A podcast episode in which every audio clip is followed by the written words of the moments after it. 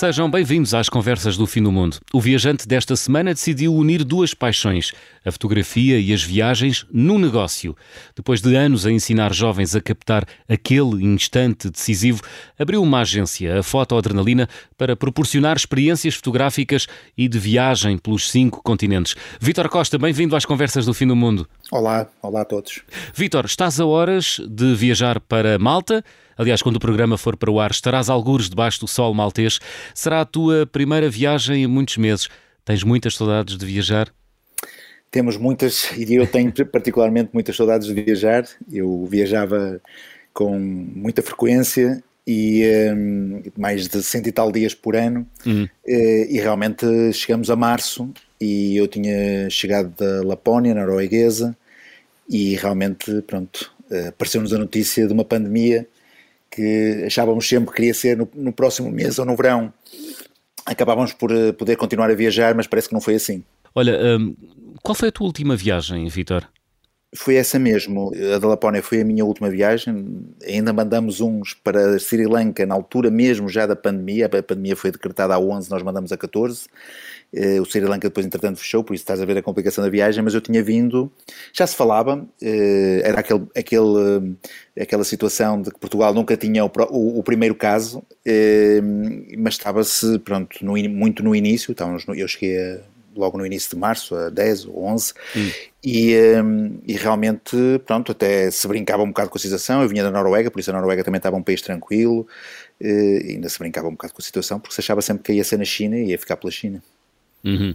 Olha, uh, estás quase a partir para Malta. O, o que é que há para fotografar em Malta, Vitor? Olha, por incrível que pareça, a Malta é extremamente pequeno, às vezes nem consegue aparecer no mapa da Europa uh, o pedacinho de, de ilha uh, ou de três ilhas que aquilo tem, uhum. uh, porque é muito pequenino, pronto, é ali no, mais a sul de Itália, mas temos que ampliar bem o mapa que é para encontrar.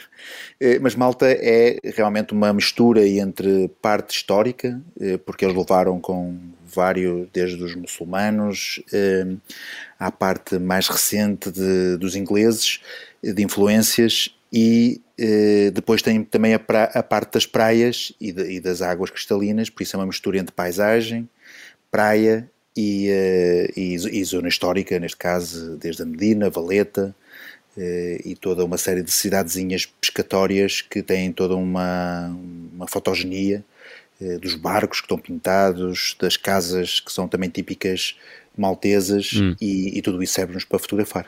Também é um arquipélago, li, uh, com forte legado português, porque alguns entre o século XVII e XVIII chegou a ser administrada uh, por portugueses. Nota-se essa presença portuguesa lá em Malta, Vitor?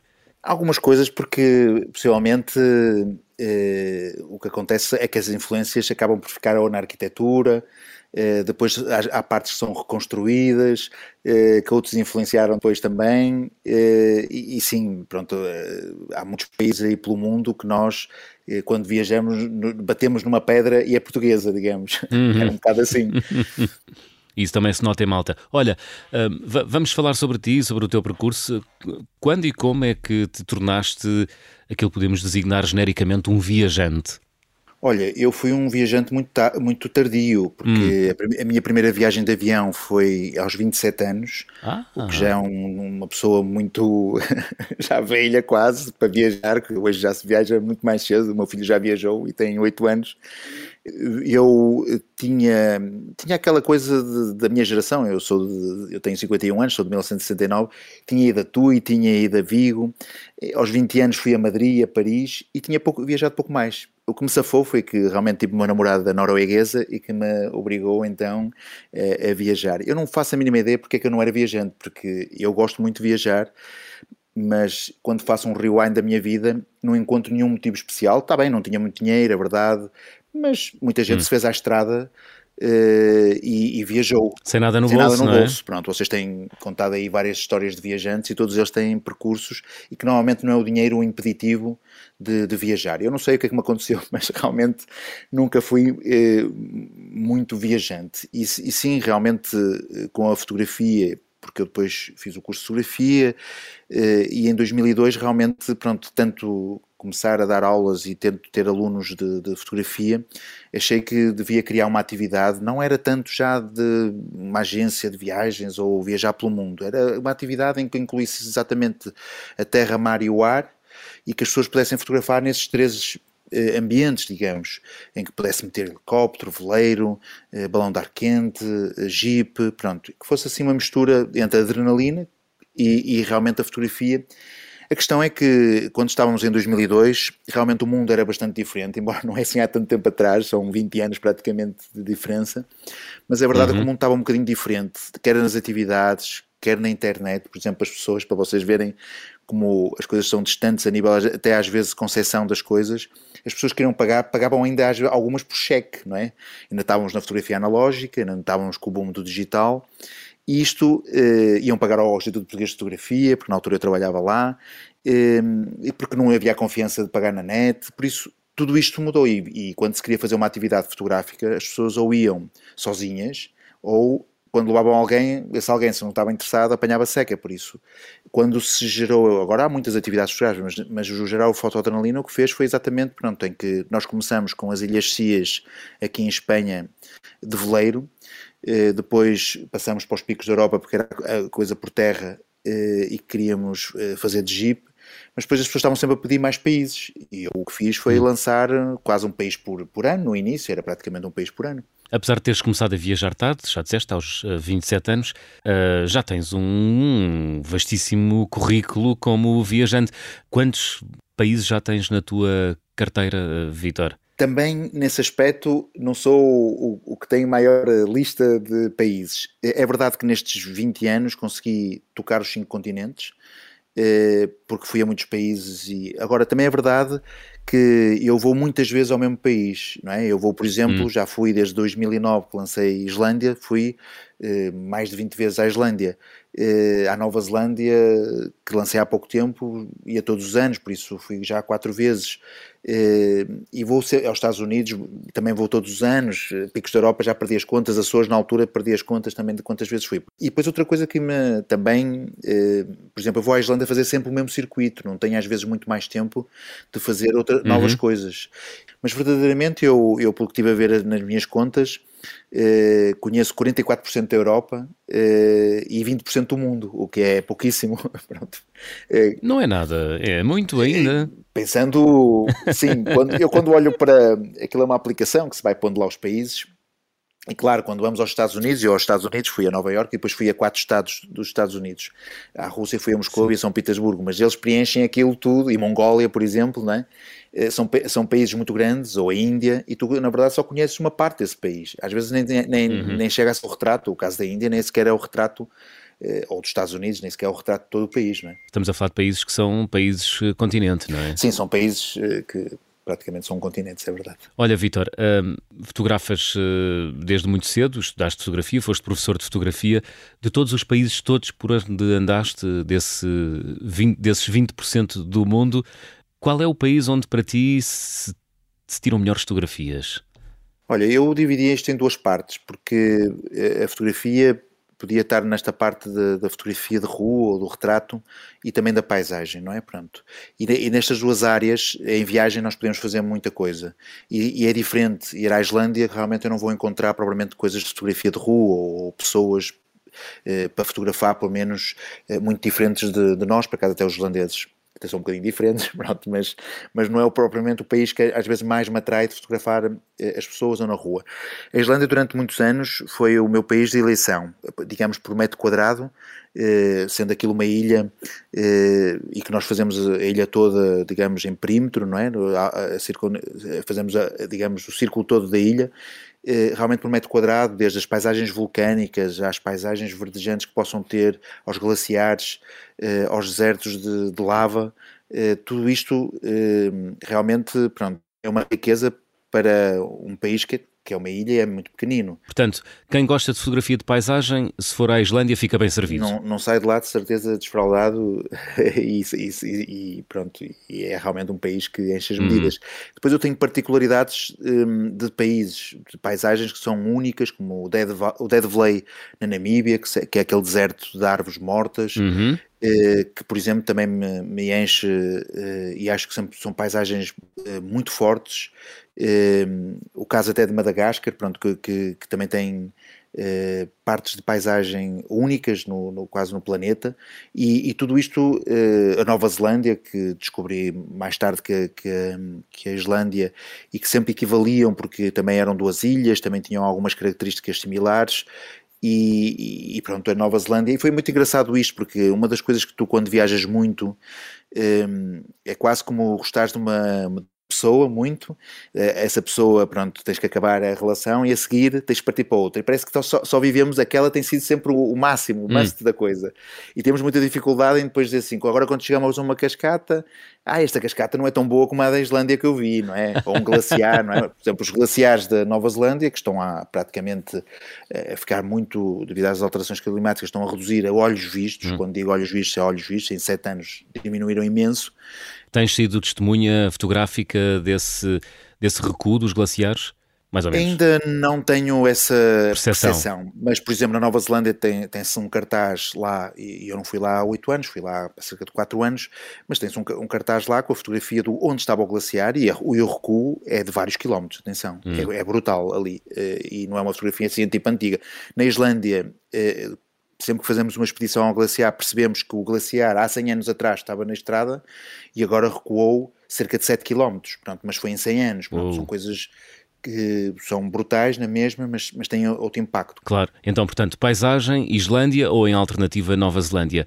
E depois... Eh, ah, eh, retratos e, e, e pessoas. E, e, fotografia de rua. Eh, muito a Ásia, neste caso particularmente a Índia. Eu com os meus alunos tinha muito esta, dava sempre esta referência, porque na Europa é extremamente mais, é bastante mais difícil. A mim custa-me fazer fotografia de rua, de rua em Espanha ou em França, pronto, faço. Porquê? Porque, porque aqui há duas coisas. Eu não concordo. Ehm, eh, eu não concordo. O Robert Capa, que foi um, fundador da Magnum, eh, dizia: se a fotografia não está suficientemente boa é porque não está su suficientemente perto. E, e, eu não quero tirar uma fotografia com uma tela objetiva de longe. Eu, eu tenho que eh, confrontar a, as pessoas e neste caso utilizo uma 24mm ou uma 35mm. Que é uma lente muito pequenina, não é? Para quem não percebe fotografia, é uma lente pequenina, tens de te aproximar muito do objeto, Tem que é? se aproximar mais da pessoa ou, ou hum. da situação. E isso, para mim, é a adrenalina dessa fotografia. Eu confronto sempre essa situação e não peço, por exemplo, licença para fotografar, eu fotografo e depois é que faço o, o, o resto do trabalho, porque senão tiro o um momento. E sem dúvida okay. que na Índia permite-me de que, por exemplo, eu tenha 10 pessoas a fotografar a mesma pessoa, eu tenho fotografias na Índia de, de, um, de um senhor a fumar e, e, ele não se move e mantém a sua expressão, Uh, como se nada se passasse. E essa relação. Porque, porque há, tanta, há tanta gente que ele não, não se apercebe da, tua proximidade, é isso? Não, não, não, ele percebe-se perfeitamente que ele está a olhar para nós e nós estamos em cima dele. Okay. Mais em cima dele não podíamos estar. Mas é uma relação com, com a fotografia que a Europa não tem isto. Nós fazemos sempre ou caretas, ou pomos a mão, ou não, não fotografo, olha o direito de ah. imagem, não sei o quê. Pronto. Nós somos mais, seres mais, mais chatos para quem quer fotografar. Claro, quando eu digo que eu não pergunto, hum, eu nunca faço em viagem uma coisa, em fotografia, que é tirar a pessoas desfavorecidas. Quando um pedinte está na rua, seja na Europa, na Índia, etc., eu não quero Portanto, tirar... tens uma ética, tens uma ética fotográfica tua, é isso? E, e, e, transmito isso em viagem às pessoas que viajam comigo, que é assim, opá, não se tira fotografias a pessoas que estão com uma deficiência ou uh, numa, num estado de, da sua vida que não é que não dignifica a sua vida. Eu quero a fotografia porque dignifica, porque retrata um, uma cultura, um, retrata uma pessoa e, e quero a pôr eh, bem, não é? Quero a pôr, eh, quero, quero, quero ser a minha forma de expressão, mas não a quero pôr, não, não a quero expor por, por causa de que ela está pobre ou que está a passar muito mal, etc. Isso não, uhum. não o quero fazer e essa ética tem que existir. Vitória, e o que é que faz de uma fotografia uma boa fotografia de viagem? Olha. Há uma receita? Não, não há. Uh, não há. É assim, sem dúvida que eu fotografei muito e, e a oportunidade de às vezes repetir o mesmo país, eu, era menos preocupado que as pessoas que às vezes viajavam comigo, porque eu sabia que no ano a seguir, ou neste mesmo ano, podia voltar lá e voltar a fotografar aquela cascata, ou aquele deserto, ou aquele glaciar, e encontrava as condições ideais. Por isso, eu, é verdade que houve países que encontrei sempre as condições ideais, porque os repeti muitas vezes. Quando tu vais uma primeira vez ao país, estás limitado às condições, neste caso, de luz e, e das situações que vão acontecendo, porque se passarmos, claro, a, a, pergunta que eu me fazia muitas vezes, e muitas vezes na, na, fotografia de paisagem há isto, é o que é que eu vou fazer de tão diferente numa cascata que corre 365 dias por ano, a água no seu caudal, não é? Quer dizer, o que é que eu posso fazer ali de tão diferente? De milhares de pessoas que já fotografaram as cascatas, por exemplo, na Islândia, nos Estados Unidos, no, uh, no, no Yosemite ou qualquer coisa assim. Uh, o que é que eu posso fazer diferente? Realmente a paisagem tem muito isto. É, é pouco, é difícil fazer a fotografia porque muitos já o repetiram. Nós temos uma outra técnica, sabemos um bocadinho mais ou um bocadinho menos, mas verdadeiramente não há grande acrescento muitas vezes nas imagens, a não ser que haja um fenómeno muito especial. Hum. É, então como é que se pode fazer diferente? A, a, a diferença vai mais para áreas difícil, eu, pronto, mas também é a minha opinião como fotógrafo, mas, mas é difícil porque é mais fácil, por exemplo, numa fotografia de rua eu ter ima imagens mais únicas, ou dizer mesmo únicas. Também é verdade que se pode fazer clichês, mas eu tenho muito mais capacidade de que aquela situação não se repita tantas vezes, a não ser que seja um, uma coisa para turistas, como eu encontrei na Amazónia, não é? Que eh, um gajo pensava que ia encontrar na Amazónia uma coisa tipo os indígenas. Não, eles andam lá de camisola da Nike, não é? E de calções e sapatilhas. Isso para mim foi uma desilusão autêntica. Eh, e depois apanhei lá umas raparigas de mais ao léu, e, e, mas pronto, aquilo era para turista, por isso também não quis aquela fotografia como, ei, olha, olha-me este quadro, não é? Prefiro estar em Angkor e ver uns monges e aquilo estar a, a correr normalmente, não é? E, e, sim, claro que depois a fotografia faz com como tu estudas e a rapidez e a, e a capacidade técnica e de composição que tu, tu, implicas à fotografia e é o teu cunho. Claro. Na cascata tem menos isso. Olha, Vitor, na tua página. Hum, dizes que estás há 20 anos a conhecer novas culturas, paisagens únicas e fenómenos da natureza uh, surpreendentes. Que cultura conheceste nos últimos 20 anos em uh, viagem que te tenha surpreendido uh, muito? Muitas, quase todas, porque eu era um ingênuo, mas, mas eu sou um apaixonado das pessoas, atenção, pronto, eu gosto muito de animais, mas também gosto muito de pessoas, e uma das coisas que gosto muito de viajar é porque vou ver também pessoas, e às vezes estar com pessoas, quer aquelas que vão comigo, quer aquelas que às vezes se encontram, e muitas vezes nos permite relacionar-nos com elas. Mas eh, eu tenho o exemplo da última viagem que fiz em 2019 a Madagascar, por exemplo, pá, é um povo extraordinário. Agora, uhum. o que eu acho é que às vezes eh, eu, eu tento fazer isso, que é, tu não podes ir fechado por, para, para, para os outros e com, com sempre vontade de criticar. Eh, por exemplo, dizer que a Índia é um país sujo ou que as pessoas são assim, eh, ou que Marrocos eh, são muito chatos. Quer dizer, eu se vou com os rótulos para cima de, das culturas, eu acho que isso o faço muito mal. Muito bem. Olha, e fenómenos da natureza surpreendentes? Eu acho que há hum, pronto, as paisagens são, sem dúvida, algumas impactantes. Vou só contar aqui duas ou três, por exemplo. Claro que os desertos são lindíssimos, os desertos de vento, com dunas de vento, são lindíssimos. Os glaciares são realmente de, de, dimensão avassaladora, entrar numa gruta, pronto. Mas eh, eu, eu, por exemplo, quando fui aos Estados Unidos, o que mesmo me ia supostamente surpreender era o, o, o Grand Canyon, e foi o que uhum eu já não sentia isso, é, é ao confrontar-me com aquela paisagem, me dar uma coisa física, no sentido do coração mesmo, a nível de dizer assim, isto é uma coisa avassaladora. Sentiste isso lá, senti, foi? Senti uma coisa que eu... Ainda, é assim, também é verdade que um grande truque de viagem é tu teres a expectativa tão baixa, tão baixa, que depois qualquer coisa... Mas, mas sim, aquilo arrebatou-me porque era, era a paisagem, que eu já tinha visto mais imagens e que não tinha grande expectativa, quer dizer, que não estava ali à espera... De, mas não, aquilo foi mesmo avassalador no sentido físico mas aquela que, pronto, aquele fenómeno mesmo da natureza que acho que deslumbra toda a gente, é, não se fica indiferente, só os noruegueses ou os nórdicos é que já desvalorizam aquilo que acham que aquilo é chuva, que é as auroras boreais. As auroras boreais são sem ah. dúvida fenómenos. vamos guardar as auroras boreais para a segunda parte, okay. Vitor, porque estamos quase aqui a chegar ao final da primeira parte. Estamos à conversa com o fotógrafo e líder uh, de viagem, Vitor Costa. Vamos abrir o álbum de viagem.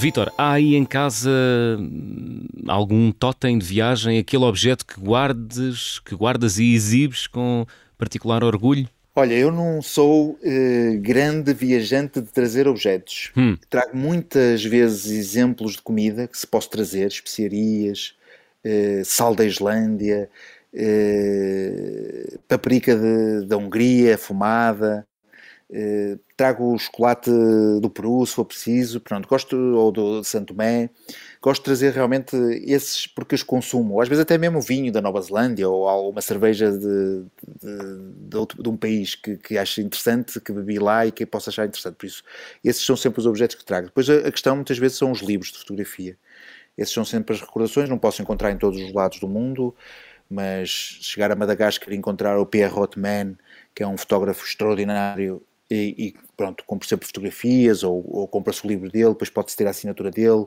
ou no Peru eh, o Mário Testino, uhum. eh, pronto, e poder eh, comprar os livros, eh, pronto, sem dúvida que sim. Portanto, podemos dizer que no, no, tempo em que não estás a viajar, estás a folhear livros de fotografia e a comer uh, comida Exato. que vais trazendo das viagens anteriores. Exato, é pena que dure pouco. Muito bem, Vitor, estamos a ficar sem tempo, regressamos já a seguir a uma curta pausa. Até já.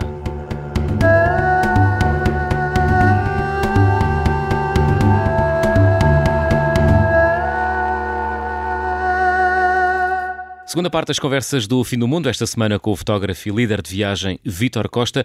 Vítor, na primeira parte já falaste aqui uh, de paisagens que te arrebataram, uh, nomeadamente uh, as paisagens da Islândia e do Grand Canyon nos Estados Unidos, mas falavas já no final da primeira parte das auroras boreais no Círculo Polar Ártico. Tenho uma pergunta que é uma provocação. As auroras boreais não são todas iguais? Sim, são parecidas. São parecidas. É, é, é como perguntar se a chuva é igual em todo o mundo. É? É, mas o que é, o, que é que, o que é que as torna tão uh, especiais e mágicas? Bom, tudo que vem do céu, uh, por menos divino deve ser, não é? Uh, aquilo passa-se no céu, por isso em dimensões com alguma. Que, que, que, que, nos abrangem, que nos, que nos temos que mover os olhos e que estamos a vê-los em toda a nossa área de, de, visualização, digamos, por isso não é uma coisa muito particular.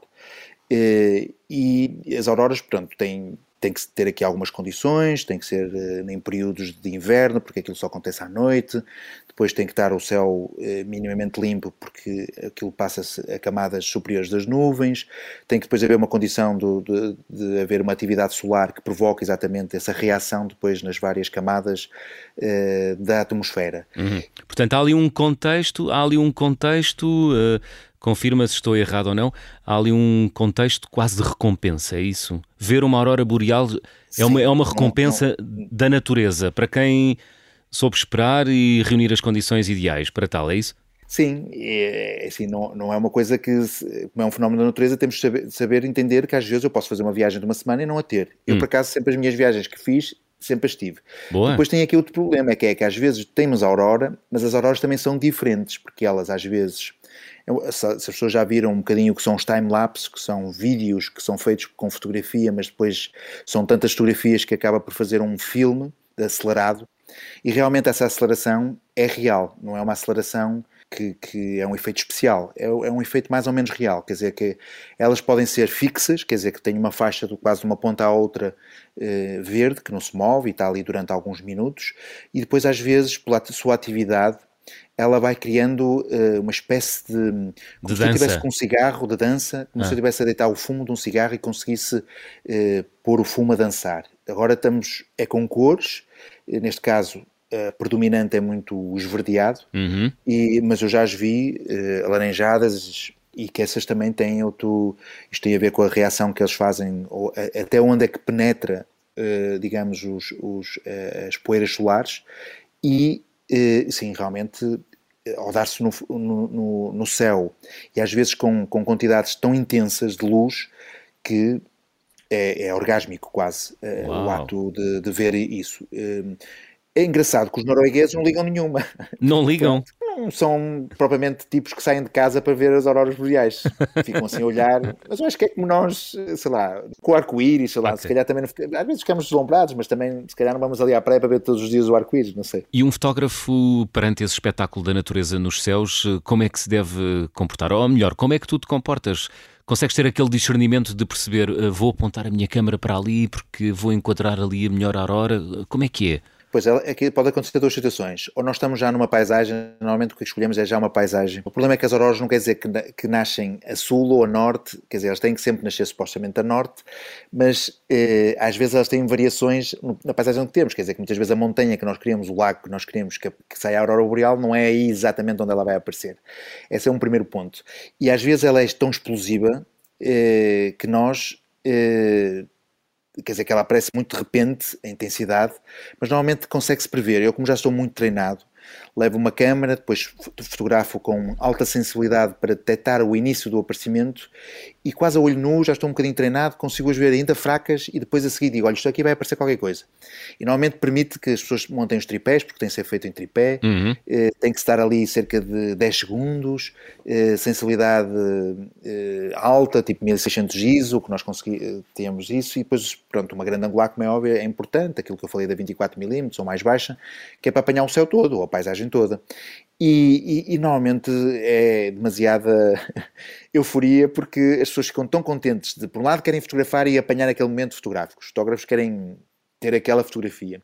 Por outro lado, também eu digo que às vezes, quando temos mais sorte e se repete eh, mais do que um dia, mais do que 5 minutos eh, e que estamos 20 minutos com elas, eh, eu digo que as pessoas parem de fotografar e olhem o céu e contemplem exatamente esta paisagem. Porque às vezes temos de tirar o olho da câmara para estar a usufruir também das coisas. é muito engraçado, porque, sempre... porque hoje em dia não, não, estamos todos uh, viciados nesta coisa de captar tudo, claro. não é? Quase nem vivemos as, não vivemos as coisas, não é?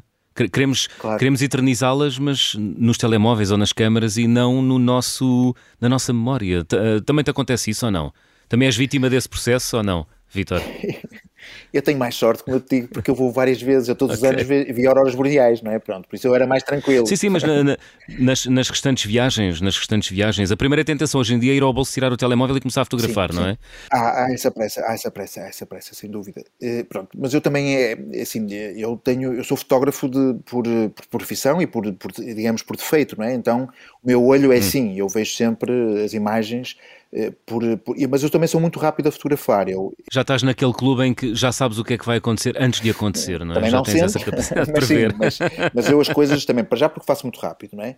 Depois também só faço aquilo que, me, que vejo que vai resultar.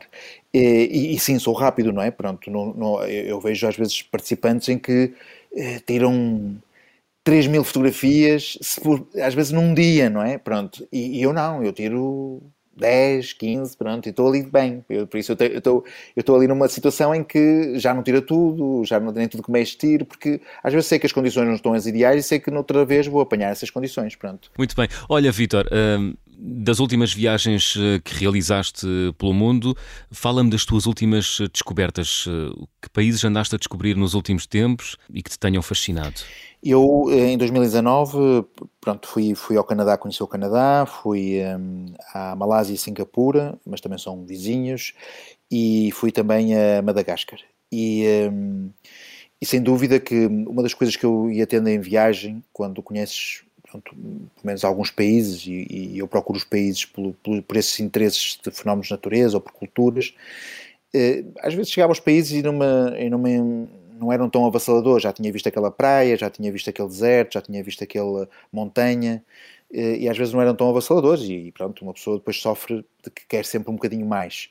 E, e a última, que fui a Madagascar, acho que cheguei a intitular isso, pronto, que foi a, a, a viagem com, com letra grande, porque eh, mistura eh, uma série de, de, de sensações e de experiências que, que, para mim preenchem uh, uma viagem.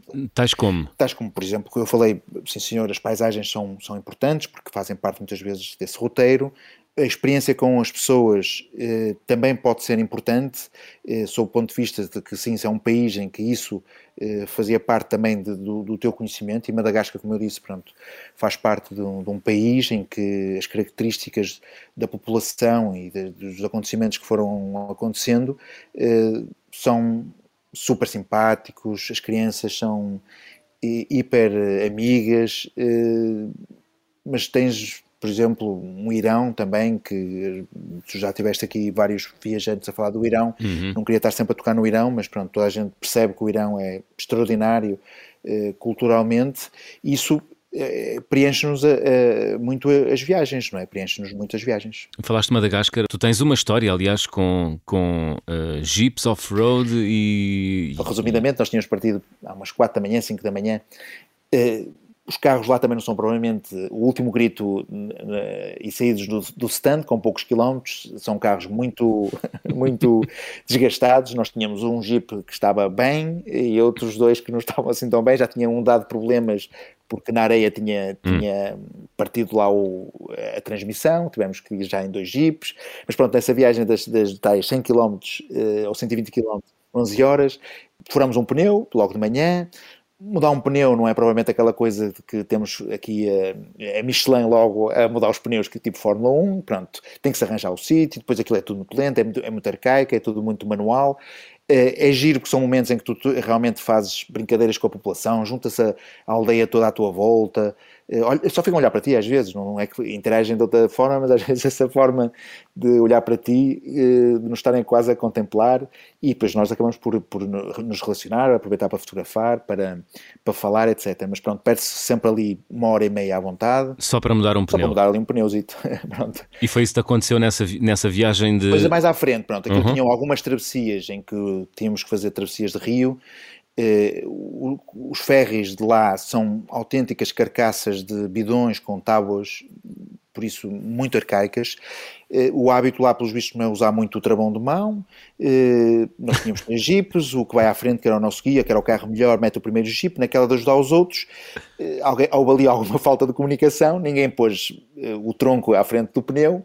Eh, passado um segundo, estava o Jeep a deslizar e a, a mandar o Jeep para dentro da água, eh, afocinhou, aquilo era um, era um, rio, era um rio muito baixo, eh, mas que afocinhou o carro completamente dentro da água, por isso o motor ficou logo dentro da água, e estamos a falar de 3 mil quilos, por isso 3 toneladas, em que o engraçado também daquilo é que era a, é a única via de, é. de, de, de, de, todos os restos dos jipes passarem lá, por isso nós fomos os primeiros, até estava a correr bem isso, tínhamos sido os primeiros a chegar lá, aquilo só levava três jipes cada vez, e até estava a correr bem, portanto, eram os primeiros, isto vai correr bem. Mas não, mas o jipe foi a água, então todos os outros esperaram, e para tirar aquele jipe demorou praticamente duas horas. São duas horas, mas, mas perceber, pronto, o Jeep, é, no fundo, é, tentou-se tirar, quer por força Mas como é, que tira, como é que tiraram o Jeep dentro da água? Tiraram abraços, tiraram abraços, o problema foi esse, mas tiraram um Jeep que tem 3 toneladas aí, com mais água lá dentro, por isso a coisa deve, deve ter mais peso.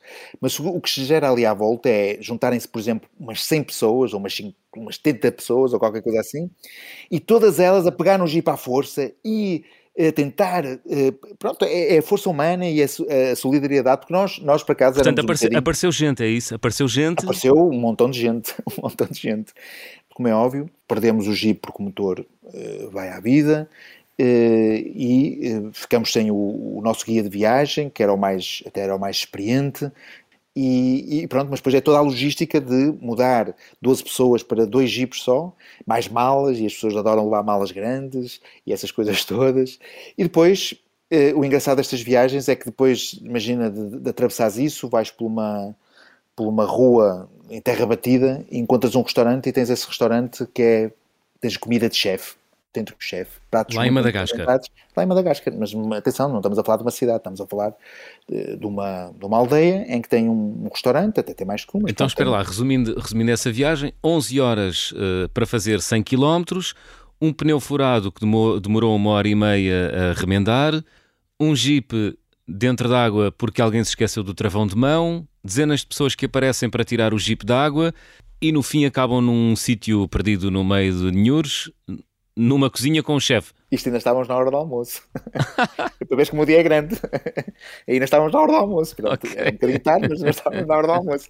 Depois a seguir o problema é que as estradas são muito são completamente em areia pronto eh, difíceis de, de, de, se movimentarem nós já não chegamos ao sítio que íamos estar porque depois tínhamos um hotel lá como é óbvio pronto já não chegamos ficamos numa vila mas depois tudo, a, a viagem é preciso perceber que a viagem eu costumo dizer sempre assim olha para já nada é tão ruim ou, ou, nada é tão mau que não possa piorar. Por isso, se o pneu era mau, o Jeep a seguir foi pior.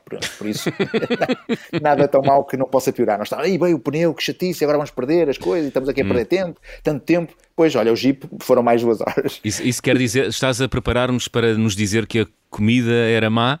Não, não, não. não a vida não. do chefe era extraordinária. Era, era, extraordinária. Era muito bem. E, mas é surpreendente, pronto. Naquele dia também há coisas boas. Mas depois de chegar a essa vila já à noite, pronto, achamos que já não devíamos ir uh, à noite, porque Madagascar à noite é sem dúvida perigoso. Há assaltos, há mão armada. Pronto, às vezes há emboscadas aos, aos turistas. Pronto. Madagascar não é, não é provavelmente o país, durante o dia é mais ou menos tranquilo, mas à noite, pronto, não aconselho os turistas a andarem. E depois porque os carros também não estavam bons e possivelmente ia acontecer que íamos ter o tabari, eles estavam sempre a avariar, depois faltou o, o travão. Uh, pronto, no dia a seguir já não tínhamos já, já travões num dos jipes, pronto, é verdade que não era preciso travar porque aquilo era areia, mas é verdade que outras vezes precisavas travar e a coisa já não corria tão bem, pronto, uhum. tivemos, mas é, havia sempre um desenrasque, um, mas chegar a esse sítio à noite e a pessoa dizer assim, então agora temos que arranjar um alojamento, sim senhor, então e o que é que tem aí para nós, porque pronto, estava, aquilo estava cheio, estava cheio de viajantes por lá, não sei o quê, estava tudo cheio, e ela disse, olha, eu tenho um chalé para vocês, chalé, olha, chalé parece muito bom, eh, olha, aceitamos, eu nem fui ver, eu disse, aceitamos já, e o que, é que era um chalé? Não era nada. Era o sítio onde as pessoas comiam com um telhado e nós íamos dormir em cima das mesas. Pronto. Isso é que era o chalé. Mas se calhar, se calhar para, o padrão, para o padrão de Madagascar é um chalé, não é? sim, é uma questão de terminologia, mas sim. Mas, mas, mas essa, ó oh, Vitor, não é essa, essa imprevisibilidade, é, é isso que torna as viagens e a vida de um viajante uh, saborosa, não é? É isso é que dá sal à vida, não é? É, porque depois disto as pessoas quase que ficavam com ficavam assim um bocado desensabidas nos dias seguintes que não acontecia nada de especial. Não havia nenhum jeep, não havia nada que nós atravessamos, claro. fizemos mais, mais, mais travessias. Muito bem. Vitor, estamos quase a chegar ao fim do nosso programa. Vamos fazer check-out. Vitor, peço-te para completares as habituais frases. Na minha mala vai sempre? Uma câmara fotográfica. Hoje em dia, eh, eu já fotografo há mais de dois anos com telemóveis. Os telemóveis são suficientemente bons para, uh, porque eu levo drone também, em muitos países eu posso levar drone, uhum. então o telefone para mim tem sido, que é um telefone câmara, que também serve para outras coisas, mas, mas sim, a câmara de telefone levo eu sempre. O carimbo de passaporte mais difícil de obter foi o de? Olha, tenho aqui uma situação que não é bem o carimbo, mas é uma situação que nos passou em viagem, porque me enganei num número uh, de uma das pessoas que estava a viajar comigo, e imagina, não eram 8, eram 0, pá, eu pus mal e aquilo quando estávamos a fazer check-in eh, no, no, no, voo que íamos do Laos para o Vietnã, o Vietnã inventou aqui uma coisa que é uma pré-autorização de entrada, que no fundo pagas 28 dólares, eh, mas aquilo não vai dar nada. Tu metes lá os dados, pagas é uma 28, taxinha, é uma taxinha. É uma, pré-taxinha para, para, as coisas, mas aquilo no fundo é uma pré-autorização. Mas tu metes os dados e normalmente aquilo é, é tudo aprovado, pronto, eles não checam nada. O homem do check-in, nós dividimos o grupo, nós éramos 12, dividimos um grupo para um lado 6, mais 6. O meu chegou lá, olhou para a lista, pronto, fez os check-ins, o, o, do lado começou a ver número a número. E ele disse: Não, não, está aqui um número errado, não podem entrar. E eu não posso entrar.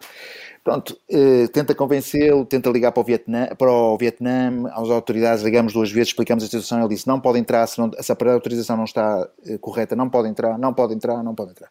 Pá, vi a minha vida mal parada, porque pronto, estava a gerir um grupo claro. eh, que não íamos poder entrar. Pá, e há uma altura em que já as autoridades do Vietnã não nos atendiam o telefone, o, o homem dizia que não podíamos fazer nada, tínhamos que retirar, tínhamos que chegar pelo dia seguinte para ter uma, uma nova pré-autorização, para fazer uma nova pré-autorização.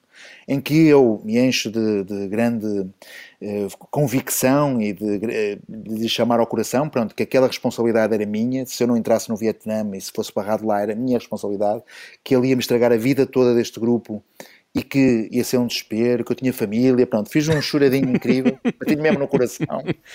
E ele, a uma altura que disse, tá bem, vou falar com o meu chefe. Foi falar com o chefe, o chefe disse, olha, vocês vão pagar 40 dólares, não sei o que de multa, mas eu passo-vos aqui, não sei o que, depois vocês entregam lá para pagar os 40 dólares. Cheguei ao Vietnã, entreguei os papéis, nem 40 dólares, nem detectaram os erros, de, o erro de, de, de digitação, nem nada. Pá, pronto, mas que aquilo deu para suar, deu, deu para suar. Muito bem. A refeição mais estranha, Vítor, qual foi? Olha, como eu te disse, eu adoro comidas, por isso eu sou uma pessoa aberta ao mundo para comer Uh, sem dúvida que, pronto, o mais estranho possa ser os insetos, embora nós aqui também em Portugal, ou no, ou no mundo mais ocidental, também comemos camarões, e aquilo hum. também, os caranguejos também parecem insetos, pronto. Os insetos, uh, como os Já grilos, comeste insetos, é isso? Sim, um gafanhoto, uma larva, pronto, mete impressão. Eu não comi uma tarântula, nem um escorpião, pronto, porque uh. isso é demasiado, eu sou tenho aracnofobia, digamos, pronto, não podia comer uma tarântula de certeza, mas aquilo sabe a fritos, sobretudo, pronto. Aquilo, sobretudo, sabe, sabe a fritos. Portanto, recomendas uh, insetos fritos? Eu acho fritos. que bem feito, bem feito, eu acho que pode ser o nosso camarão da costa. A recordação de viagem mais cara? É sempre pelos livros de fotografia. Uh, imagina uh, Eduardo Burtinsky, 80 euros o, o, livro de fotografia dele. Pronto. E gostava de viajar com? Olha, eu gosto muito de viajar em família, eu gosto com a minha mulher e com os meus filhos, gosto de viajar sem dúvida. Eu acho interessante até para a sinergia entre, entre a própria família. Mas, mas, mas ultimamente, além dos fotógrafos, uma série de fotógrafos se calhar gostava, mas ultimamente descobri uma, uma, uma uma mulher que acho extraordinária, que é, é a Nini Andrade Silva, ah, que é uma designer da Madeira. Sim. Pá, e achei, ela tem uma história de viagens extraordinária por todo o mundo, que se inspira, e achei a vida dela super inspiradora, e nesse aspecto eh, eu gostaria muito de viajar um dia com ela. Muito bem, muito bem. Vítor Costa gostava de viajar com a Nini Andrade Silva. Vítor, agora sim estamos a chegar ao fim do nosso programa. Que música é que trouxeste para fechar as conversas do fim do mundo? Olha, a minha veia revolucionária eh, traz-me aqui Laguna Pai, eh, que é um grupo peruano, uhum. e com Somos Pouco, Somos Poucos. Porquê esta música, Vitor? Por isso, porque eu, eu, eu tenho uma veia muito revolucionária, de, de, sou, eu gosto muito de política, gosto muito de, de, dar a minha opinião política sobre as coisas, eh, até porque a viagem também faz isso, não é? Pronto, dar um bocado a opinião, não política sob o ponto de vista partidário, mas política sob o ponto de vista de vida política eh, da sociedade. E, e, e, eu acho que nos falta hoje em dia músicas, ou tenho saudades do Zeca Afonso e, e músicas de intervenção. Muito bem, Vitor Costa, foi um gosto ter-te aqui nas conversas Gostei do Fim mesmo. do Mundo desta semana. Boa viagem para Malta. Exatamente. Os peruanos Laguna Pai com a canção Somos Poucos a fechar o programa desta semana. As conversas do fim do mundo estreiam aos sábados na Rádio Observador, depois do Jornal da Uma. Regressamos na próxima semana. Até lá, boas viagens.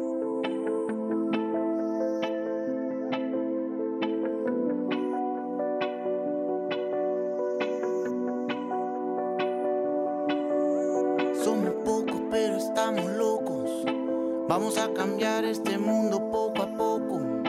Somos austeros, no somos embusteros. Nos escapamos de la garra de los buitres viejos.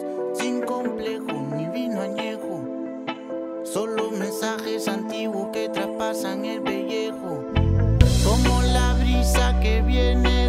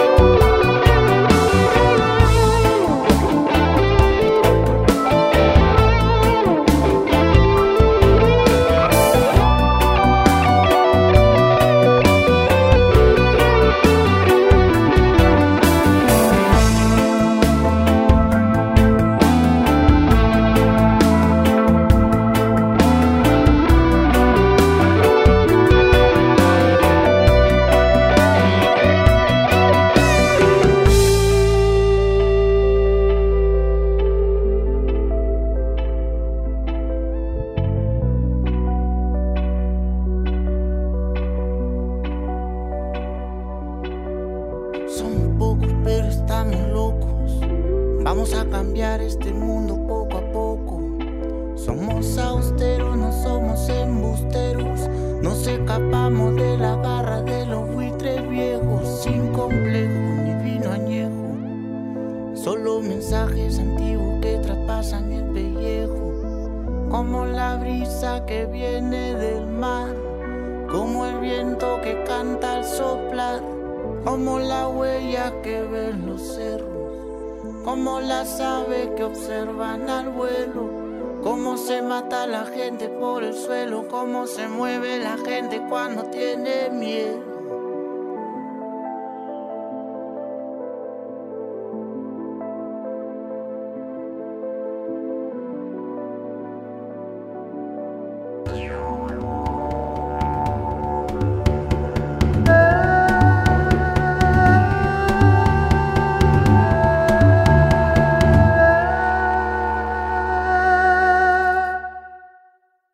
Obrigada por ter ouvido este podcast. Se gostou, pode subscrevê-lo, pode partilhá-lo e também pode ouvir a Rádio Observador online em 98.7 em Lisboa e em 98.4 no Porto.